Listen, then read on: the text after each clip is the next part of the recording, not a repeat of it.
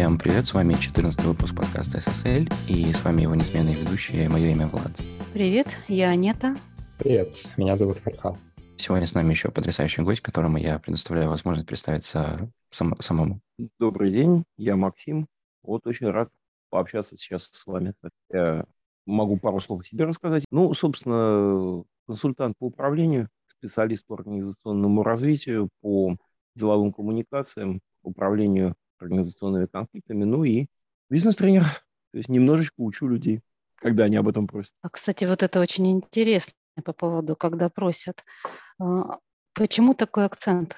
Ну, потому что совершенно бессмысленно учить человека, если он этого не хочет. А вот если хочет, тогда появляется возможность для сотрудничества. Обучение из-под палки, практикуемое в некоторых организациях, оно дает крайне низкий эффект на нашей точки зрения. Нашей. Угу. Так что да. Мы пригласили тебя, чтобы поговорить с тобой про коммуникации э, в разных сферах. Да, потому что, как нам показалось, ты очень-очень идеальный кандидат для, этого, для этой беседы. А, значит, всю беседу будем строить вокруг э, вопроса, что такое коммуникация и как она работает, э, ну, вообще везде. То есть будем делиться опытом, где мы сталкивались с, с улучшениями коммуникации, с попыткой исправить какие-то вещи и и, возможно, ты как профи нам сможешь дать пару советов, как улучшить коммуникации в организациях. Ну или, опять же, а, поделишься своим, своим опытом. Да тут есть что сказать. Как раз недавно проводили программу для интересной высокотехнологичной компании и вышли на то, что, ну, по сути, в очередной раз твердили мысль, коммуникация, это, собственно, и есть одна из основ управления, если не, не ключевая опора коммуникации выстроена, все происходит э, быстрее, лучше, качественнее, надежнее.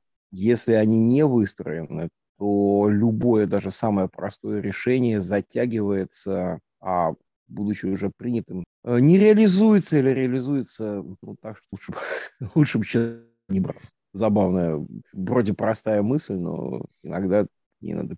А, давайте уточним, что мы подразумеваем под коммуникацией, в принципе, потому что, мне кажется, есть разные трактовки. Здесь можно по-разному подходить, но я довольно прагматично смотрю. Для меня коммуникация – это любое взаимодействие, начиная от общения и кончая передачей распоряжений, передачей информации. Это все коммуникация. Коммуникация взаимодействие. Мы общаемся, коммуницируем, мы обсуждаем, что коммуницируем, мы передаем данные коммуницируем, мы передаем решения, комментируем эти решения, обосновываем это.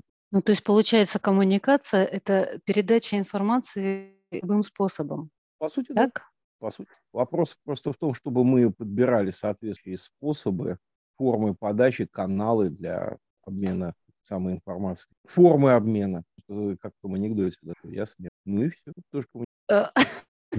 Может, немного может, немного глуповатый вопрос будет, но, например, а, разные типы, виды а, коммуникации, на твой взгляд, вот, а, ну, например, из твоей профессиональной деятельности, с какими именно типами тебе чаще всего приходится сталкиваться? Ну, вот, например, у нас, вот я, Фархат, мы разработчики своего рода, uh-huh. пишем немножко кода, и коммуникация на нашей стороне выглядит как такой асинхронный обмен информацией чаще всего. То есть мы не собираемся на какие-то митинги и так далее но при этом есть там есть синхронная коммуникация. Да, вот мы сейчас ведем с тобой, э, со всеми беседу синхронную фактически, э, не учитывая там задержки технические и тому подобное. Есть, э, на мой взгляд, тоже из разряда асинхронных, там обмен письмами, обмен сообщениями на почте, не на почте, в мессенджерах, не знаю, что-то такое. С чем чаще тебе приходится сталкиваться и что, на твой взгляд, более проблемная область коммуникации или более проблемный вид? Ну вот по поводу синхронности и асинхронности, это очень хороший на деле вопрос, потому что у любого из этих подходов есть свои преимущества. Синхронное взаимодействие, оно более живое. Ну, особенно в, если мы, например, вообще лично общаемся, это личное взаимодействие, очное, офлайновое, да. Сейчас, кстати, это интересное такое наблюдение у нас было с коллегами, что если раньше говорили, ну, общение, в том числе онлайн, то сейчас скорее говорят общение, в том числе и офлайн. По умолчанию предполагается, что мы скорее как-то с помощью технических инструментов взаимодействуем. Вот. Так, собственно говоря, синхронное взаимодействие, оно еще раз более живое, более динамичная, более где-то открытая, с одной стороны.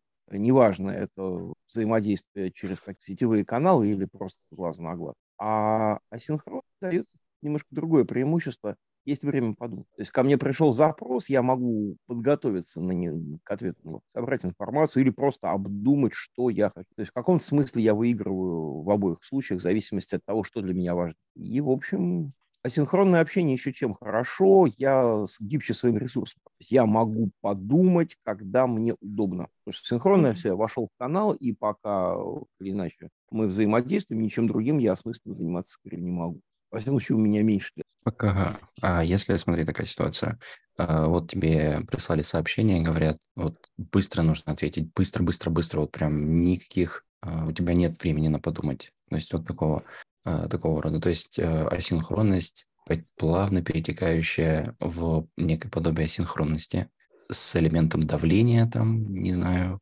прессинга какого-нибудь. Таким, таким было? Такие, потому что у меня довольно часто...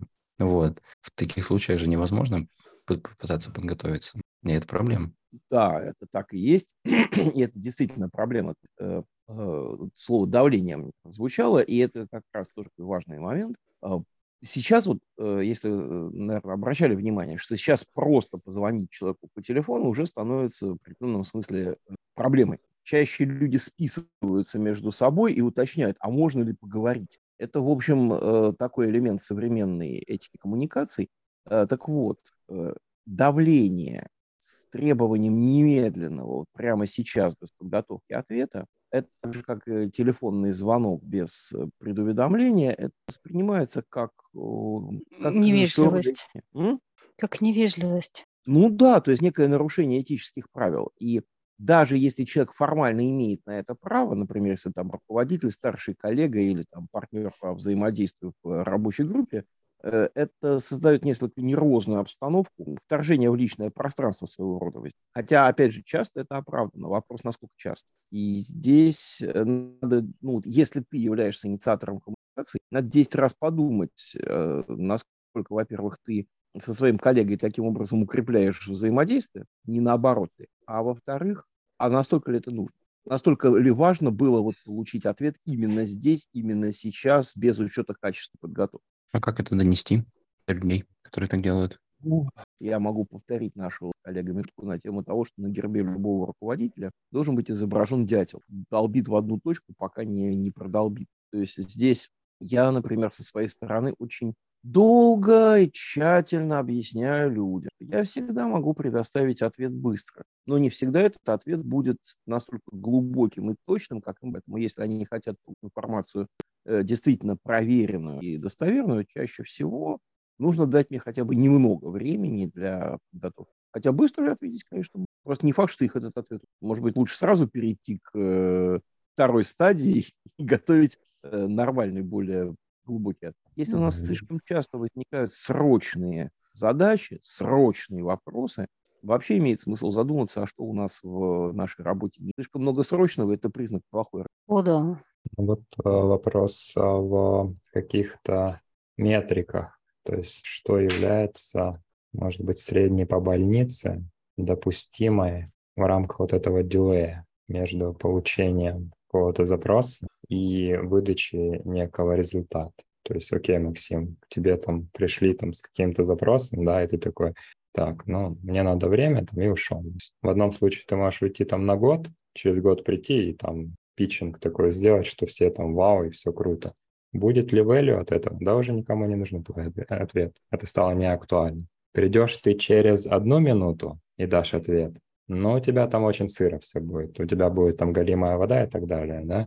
То есть тоже нету value получается. И вот какой адекватный срок должен быть, чтобы первое а у тебя было достаточно... Я, конечно, понимаю, тут все зависит от контекста задачи и так далее, да, но давай поговорим про адекватность в первую очередь, да, то есть а, вот мы говорим о том, что если куча срочных задач, значит организация плохо. И мы все с вами понимаем, что это означает, да, то есть ты не сказал, что там задачу надо выполнить за 5 минут или там за 2 минуты. Срочно есть показатели, да, то есть мы это понимаем. Если в таких абстрактных формах мы говорим про адекватный тайминг для реакции на какие-то запросы. То, что это есть, там день, два и так далее. Ну, что я могу сказать? Во-первых, действительно разные контексты, разные задачи, разное время подготовки ответа. У нас есть некоторые наработки на этот счет. Например, у нас по умолчанию принято, что на письмо, если речь идет именно о e-mail, мы отвечаем в течение дня, вне зависимости от того, э, кто и когда его отправил, что то за запрос и так далее. Если в письме не указаны другие э, данные, ну, например, если не сложно, ответьте до обеда или прошу ответ в течение часа. Ну, то есть сам по себе выбор канала говорит о том, что человек э, готов некоторое время ждать. Если запрос идет, например, через мессенджер, то э, как минимум отреагировать на э, его появление у нас принято, ну, что называется, ASAP, as possible. То есть э, увидел, прочитал, отреагировал. Не по существу пока, только по факту. Понял, смотрю или э, я тебя услышал, э, изучаю вопрос. И у нас же сложилась практика, при которой мы сразу, без уточнения запроса, отвечаем в течение какого времени мы сможем ответить в явном виде. Ну, то есть нам что-то написали, я читаю, пишу ответ. Я сейчас на совещании, освобожусь через два часа, посмотрю подробно. Вот примерно так. И в любом случае, э, вот когда Э, пришел запрос на информацию и так далее. Если наш э, собеседник по какой-то причине не смог указать, насколько срочно ему нужно получить реакцию, то это уже наша задача обозначить, через какое время мы это сможем сделать. Максимально в явном виде. Если особенно тот тот, кто с нами коммуницирует, не так давно это делает, и не сложились какие-то наши внутренние правила. Все просто. Если я хочу получить информацию, я указываю, когда я хочу. Если ко мне пришел запрос, я должен указать, когда я смогу его отработать. И, естественно, э, если, например, идет э, речь о внешнем запросе, например, от клиента непосредственно или э, от имени клиента со стороны наших коллег, например, из направления, то здесь э, у нас контроль сроков будет несколько более жестким. Не потому, что клиент всегда прав, не потому, что мы перед ним там стелимся, а просто потому, что у нас и у них могут быть разные правила работы с информацией. Если мы этот момент то не проработали, то нам э, имеет смысл идти навстречу. Просто потому, что у них могут быть другие рамки, и там передача информации может... А дорога ложка к обеду, вот абсолютно правильно. Запоздавшая информация, она уже без у меня есть пример даже прям жизненный супер. У меня был проект, работала в одной большой корпорации, там были очень супер а, медленные процессы, если так можно сказать. И когда отсылали запрос на то, что вот нам, ну, мы как, ну, давай назовем это подрядчики, да, не знаю, короче, как э, команда, которую наняли, чтобы разрабатывать, мы все время делали какие-то запросы на, ну, по, по типу, типа, нам нужно вон то, вон то, вон то. И, в общем-то, эти запросы остались как будто бы висеть в песне какой-то, то есть на них почти никто никогда не реагировал, и приходилось это все э, а, проталкивать как, как вообще всеми, всеми возможными доступными способами. И это, были, блин, это была такая большая проблема, э, потому что это затягивало сроки, это э, создавало для нас много проблем, потому что приходилось либо какими-то ужасными методами выкручиваться, либо, э, либо откладывать, переносить все сроки. И в итоге потом клиенты приходили и говорили, вот нам нам не нравится, что вы затягиваете сроки. Но у нас была большая очень зависимость на ответ, а, на ответ клиентов самих. При этом очень много и часто мы их, что называется, пушили и не получали никакого ответа. Даже вот основываясь на, на, на предыдущем ответе, да, вот они должны были сказать, типа, мы обработаем это в течение там иного количества времени. То есть даже, даже такого ответа не было, и это была очень большая проблема. А второй большой проблемой на этом же фоне вырастал тот, э, то непонимание, как все-таки донести клиенту, чтобы ну, вот, э, коммуникация начала выстраиваться. Я, конечно, не был менеджером там и все такое, был разработчиком, но все равно чувствовалась эта проблема прям со стороны и менеджмент тоже, как будто бы не всегда получалось ее решить. Здесь с таким приходится сталкиваться достаточно часто, и особенно в крупных структурах там есть свои писанные и неписанные правила, ну, к ним где-то нужно приспосабливаться отчасти, но и вот, опять же, как дятел, довольно методично прояснять, почему у нас такие запросы по э, срокам предоставления ответа, почему для нас важна скорость или наоборот там, глубина проработки отмахнись, а так важно. И объяснять, что нужно, и объяснять, зачем. Понятно, что это не дает эффекта сразу. Понятно, что в ряде случаев люди все прекрасно понимают, просто делают так, как им удобно. Но, ну, давайте, да, потому что если мы сами не объясним, э, то вряд ли другие люди поймут без этого объяснения. В управлении есть, э, ну, знаете, самое страшное слово в ядерной физике. Ну, вот. вот в управлении есть тоже довольно страшные слова, типа «это и так понятно», «это все все знают», что объяснять и так разберутся. Ну, не поймут, не знают, не разберут. Объяснять, слушать могут отмахнуть, но если не сделаешь, то не учат у людей тут еще разная культура бывает. То есть где-то наоборот, скажем так, э, разная культура, где-то скорость ответа – это очень важно. Если мы не ответили мгновенно, значит, мы не профессиональны. А где-то наоборот, все нужно медленно делать, внимать, аккуратно, со всеми согласовать, не давать ответа, пока все заинтересованные стороны не подтвердят, что они этот ответ приняли и согласны с тем, что надо так. На это тоже надо брать поправку. IT очень быстро, а, как правило, очень оперативно. Э, и этому люди, работающие в информационных технологиях, а, например, какие-то структуры корпоративные или, не дай бог, государственные, они, наоборот, медленно стоят. на это надо брать поправку. Кстати, IT-департамент, э, аффилированный государству структуре, он он, возможно, будет быстрее, чем другие подразделения этой структуры, но по сравнению со своими коллегами, работающими в коммерческом секторе, они будут что делать? Не могу не согласиться. Так. А у тебя был опыт общения с такими структурами, например? Ну вот, а, например, с айтишкой, которая с государством работает. Он и был, и есть. Постоянно с этим mm-hmm. сталкиваюсь. Там довольно любопытно, например, был у нас опыт работы с одной э, крупной структуры, принадлежащей государству, хотя она коммерческая, но и государственная одновременно. Вот у них, например, было два IT. Просто потому, что руководство считало, что таким образом возникает некая внутренняя конкуренция, которая позволяет при нечетко заданных границах зоны ответственности э, за счет этой внутренней конкуренции добиваться более быстрых, более качественных. Сразу забегая вперед, скажу, что от этого в конечном итоге отказались, потому что потери на скорости взаимодействия при том, что постоянно дублировались все запросы, все ответы и так далее, эти потери сами по себе оказались перекрывающими любой угол. А это были не единственные проблемы. Это, кстати, к ответу на вопрос, в частности, ну, незаданный вопрос, почему могут быть коммуникативные проблемы. Например, потому что люди могут быть не заинтересованы что... Ну, аж какая mm-hmm. логика? Если ты человека услышал, да, ты должен его понять. Если ты его понял, ну, значит, ты признаешь его правоту и должен пойти ему навстречу. Поэтому э, самый простой способ не делать то, что ты не хочешь, не слушать то, что тебе говорят. Ну, раз ты его не услышал, значит, ты не знаешь, чего ему нужно, и, следовательно, ты, если ты делаешь по-своему, ты никого вроде как не обидел, при этом сам по себе э, получаешь тот результат, которого ты хотел сам. Поэтому я, например, сейчас э, с своим коллегам в явном виде проговариваю. Смотри, мне твоя точка зрения интересна, я хочу узнать твое мнение. Вот. У меня есть своя. Я не гарантирую, что выслушав тебя, я с тобой соглашусь.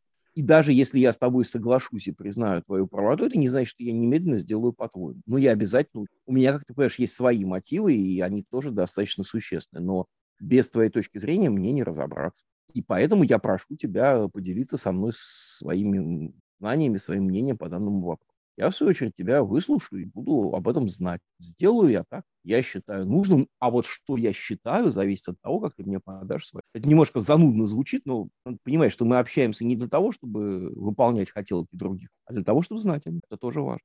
Звучит как точка соприкосновения конфликтов. Были ли какие-то подобные ситуации? Да постоянно. То есть, ага, поделишься? Да, конечно. Дело в том, что конфликты во взаимодействии – это вообще норма.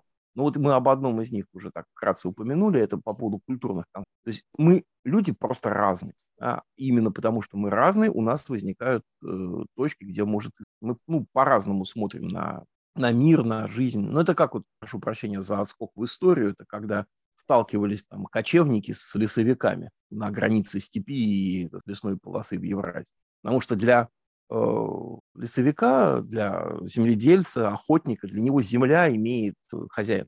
Моя земля. Я на ней стою, здесь стоит мой дом, это моя земля. А для кочевника земля не может быть. Ну, чье небо голову. Оно всех.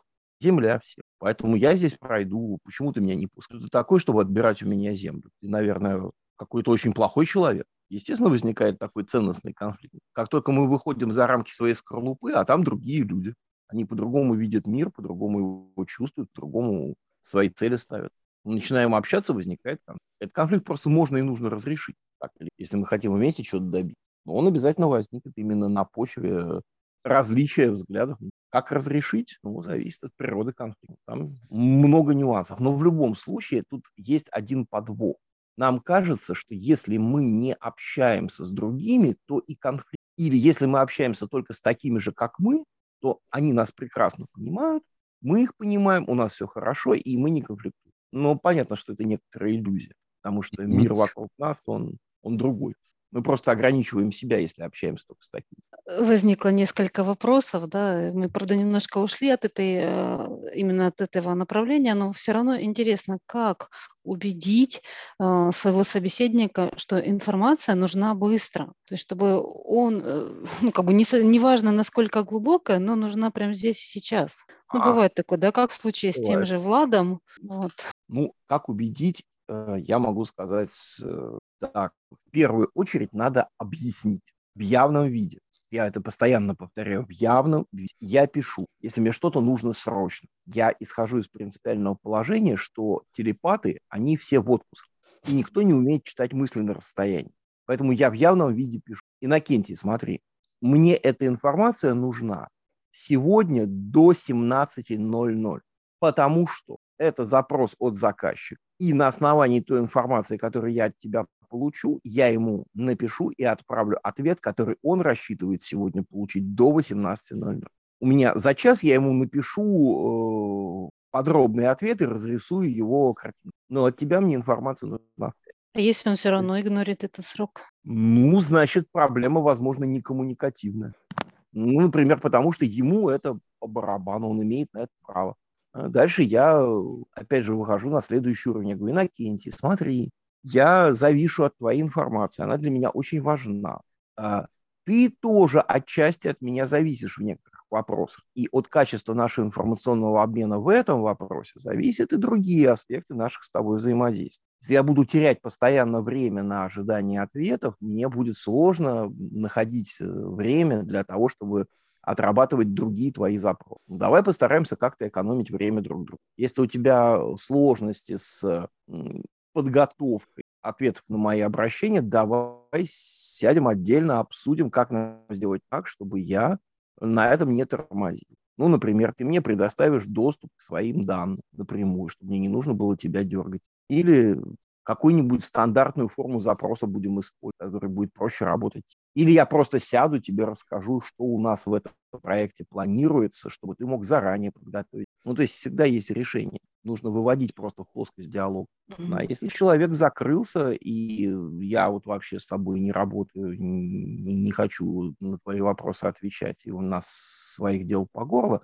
ну, вероятно, проблема не в области информации лежит, а в области, например, зон ответственности, интересов. Надо выходить на уровень выше и там решить. Уровень выше не в смысле с начальством на а уровень выше в смысле понимания проблематики. Угу. А значит ли это, а, что а, мы, получается, первым а, делаем шаг уже именно для разрешения информации, э, разрешения вот этого конфликта, наверное, даже, да. То есть э, понятно, что мы не спорим, а просто не получаем э, то, что хотим. Но, но тогда просто начинаем действовать уже как бы не просто ждать, когда все-таки ответная сторона, там, Ибрагим или Иннокентий что-то нам пришлет, а начинаем накидывать какие-то варианты для лучшей, улучшения коммуникации так? Ну, безусловно. То есть это, если это наша проблема, если она у нас возникает, то и нам ее и решать. То есть если там Эухенио или Ибрагим или Иннокентий нам что-то не додают, да, то это у нас сложность. Ему хорошо, ему норм. Хотя, возможно, ему не норм, потому что мы к нему лезем со своими вопросами. Но решить задачу нужно нам, значит, мы и должны ее решать. Довольно наивно ожидать, что другой человек проникнется величием момента и начнет для нас думать и э, для нас находить решение. Кому надо, тот и заботится об этом. Немножко цинично, но это мы просто должны захотеть сделать так, чтобы вторая сторона захотела нам помочь, если мы сами не можем проблему. А как сделать так, чтобы он захотел? Ну, для этого нужно немножко знать его, знать его интересы. Есть мягкие методы, есть э, жесткие. У меня был старший товарищ, который любил говорить, ну, поскольку у нас возникла конфликтная ситуация, у нас есть три инструмента. Подкуп, шантаж. Какой из них мы будем применять? Отлично.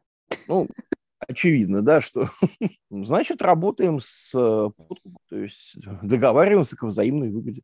Это цинично, опять же, но по факту так. люди делают то, что им выгодно. Бизнес это про выгоду, а не про высокие идеалы чаще. Хотя иногда и они тоже. И взывать к этим высоким идеалам и принципам, это тоже хорошо. Типа мы с собой вообще одно дело делаем. То есть вот мы сейчас между собой оттормаживаемся, а у нас компания теряет репутацию, у нас компания деньги теряет. То есть ни тебя, ни меня за это в моменте не накажут, но думаю о Ну, а это со всеми... А. Э, молчу, молчу. Извини. А это со всеми работает? Про Нет, угрозы, конечно. шантаж и... Это все очень индивидуально. Есть люди, которые, например, любое жесткое давление воспринимают как неприемлемое, и с этого момента с ними становится просто невозможно договаривать. Мы какое-то время назад столкнулись с очень забавным наблюдением, что ну вот молодое поколение, э, те, кому сейчас там лет 20 с небольшим, в принципе, даже намек на силовое решение очень часто воспринимают как э, настолько неприемлемое, что выходят из взаимодействия, и дальше с ними приходится очень долго и скрупулезно восстанавливать. А вот, например, манипулирование информацией воспринимаются... Ну, то есть, ну да, ты меня немножечко обманул, но что делать? Не буду дураком в следующий раз. Но это, опять же, редко. Врать вообще не Ложь, она убивает возможность конструктивного взаимодействия сколько-нибудь значимых персон. Проще говорить правду, даже когда это не вполне выгодно. Так, у меня, у меня еще есть а, вопрос. Это... Вот, поехали дальше тогда. А, вот есть, мы говорили про, насколько я понял, либо про горизонтальные какие-то отношения, либо про отношения снизу вверх, от, ну, назовем это от подчиненного к управляющему.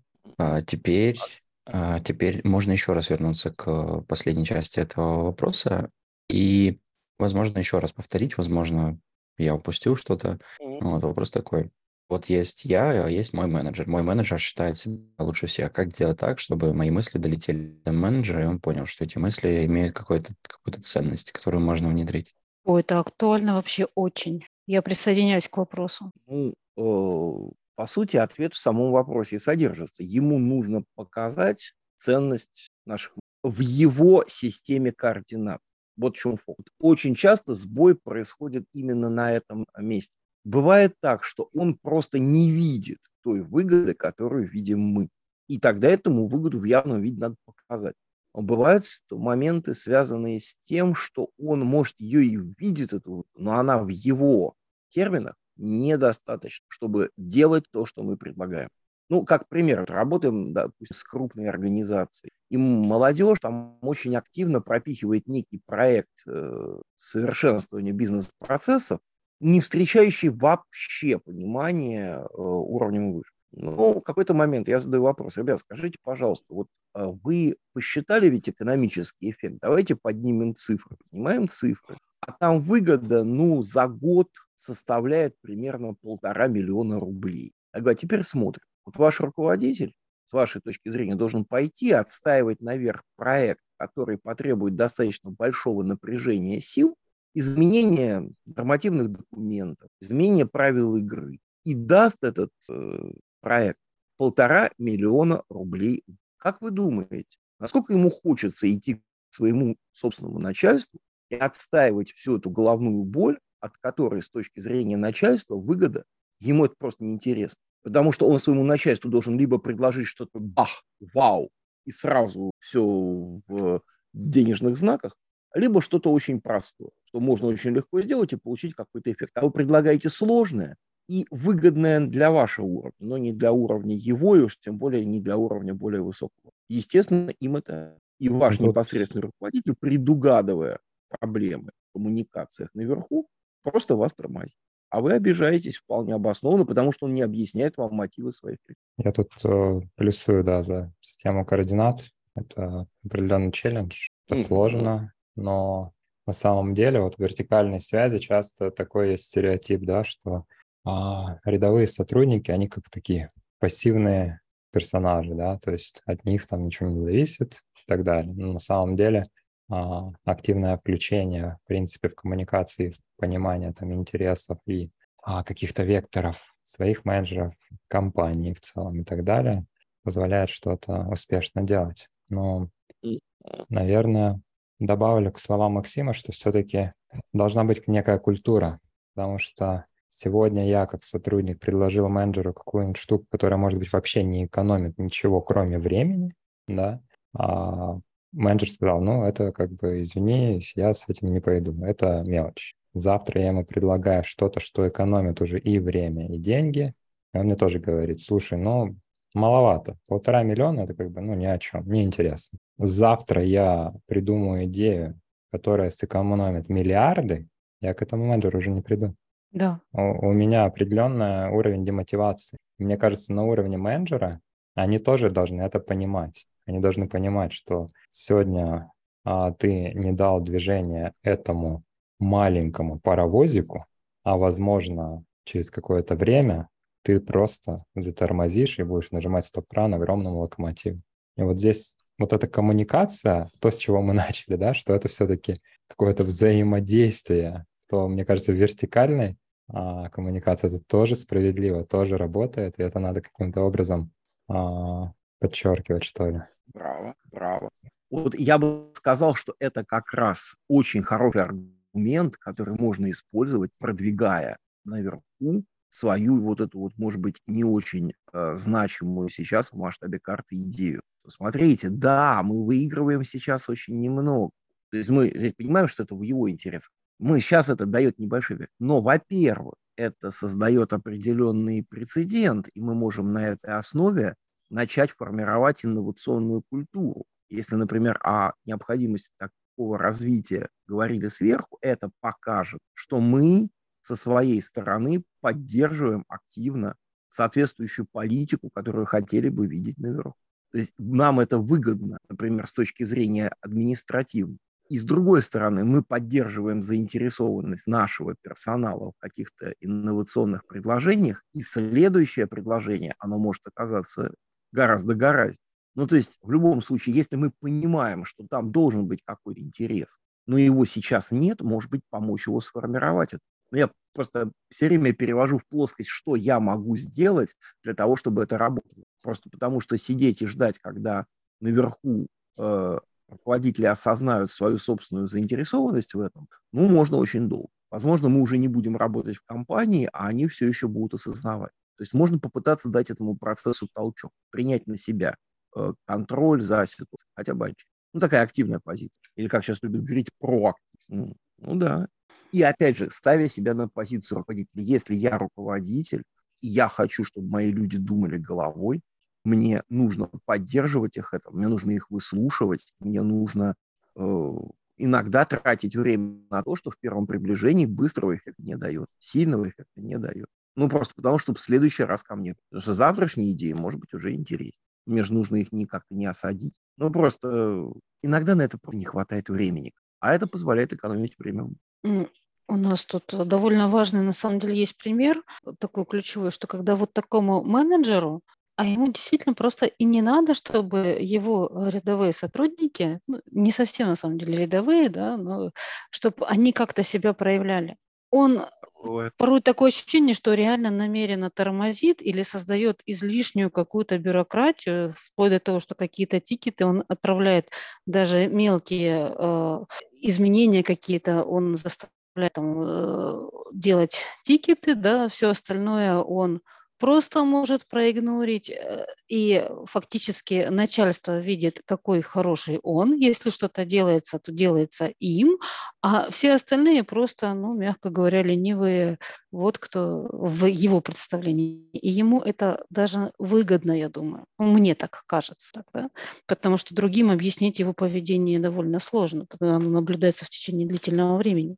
Вот. И как убедить, получается, а мимо него перепрыгнуть к более высокому начальству, ну это плохой тон, да, и мы не можем перепрыгнуть, мы должны взаимодействовать именно с ним, мы не можем пойти напрямую наверх там, к Ивану Петровичу и сказать, да что ж такое, в крайнем случае там можем пожаловаться э, какому-то своему э, ресурсному менеджеру, например, да, или наоборот, э, какому-то управляющему проектом, но воздействовать на этого менеджера довольно сложно. И ситуация в итоге длится уже в течение, наверное, нескольких лет подобная. И преодолеть э, сложно, в итоге сотрудники выгорают. Вот что делать в этой ситуации? Не перебороть менеджера, а именно вот что сделать э, в этой ситуации, когда хочется, пока еще хочется делать для компании какое-то добро. Ну, искать альтернативные каналы. Искать альтернативные каналы э, реализации своих, э, доведения своих идей до заинтересованных лиц, искать других заинтересованных лиц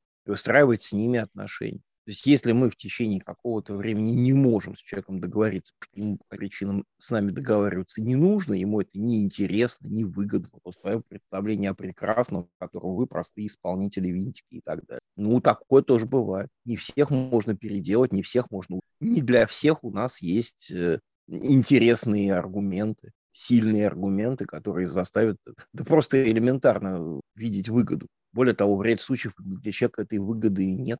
Ему нужно просто, чтобы все было так. Имеет на это право.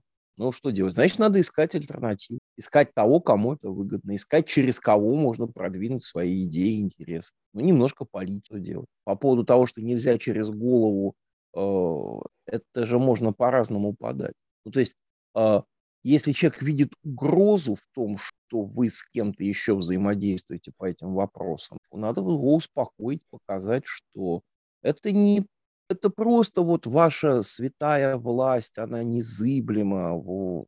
А это просто маленькие технические вопросики, которые мы со своими коллегами из других подразделений обсуждаем, чтобы наши скромные бизнес-процессы чуть-чуть улучшить, чтобы они в ваших интересах были еще лучше. Вот, а вас мы даже ерундой. Что вы что?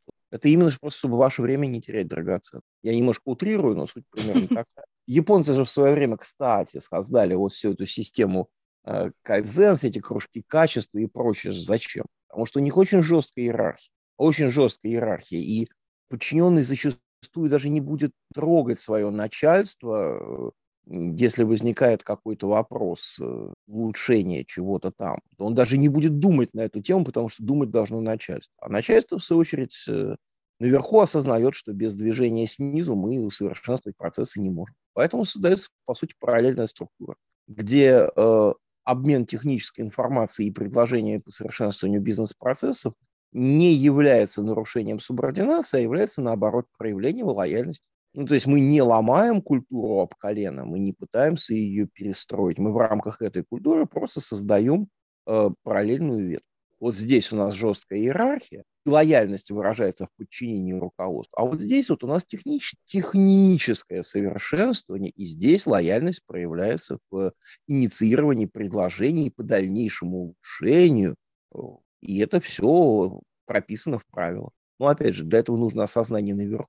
Не всегда, надо понимать, не всегда мы можем с человеком договориться. Просто надо принимать как данность, и если мы хотим решить вопрос, надо искать альтернативные искать тех, с кем мы можем договориться, и думать, как мы... И да, есть риск, что он разгневается и ударит нас чем-нибудь тяжелым по голове. Как вы смели вообще вот с этим, я же вам сказал нет. К этому надо быть готовым. Объяснить, почему вы это сделали, почему это для него не опасно.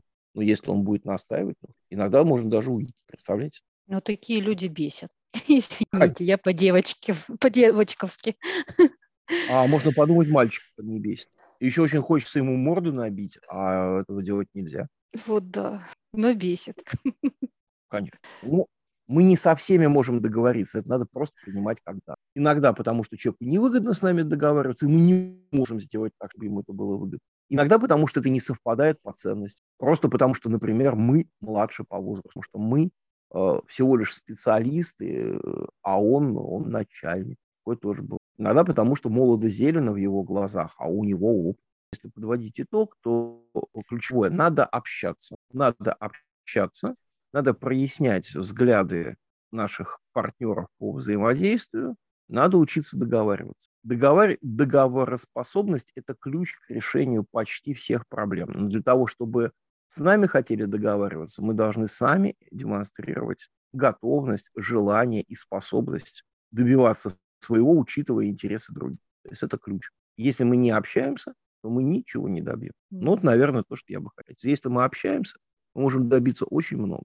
Иногда выясняется, что проблем гораздо меньше, чем кажется. Просто потому что, если мы договорились, мы вместе, вместе можно сделать больше. Ну, вот примерно так. Был 14 эпизод подкаста ССЛ. Услышимся в следующем эпизоде.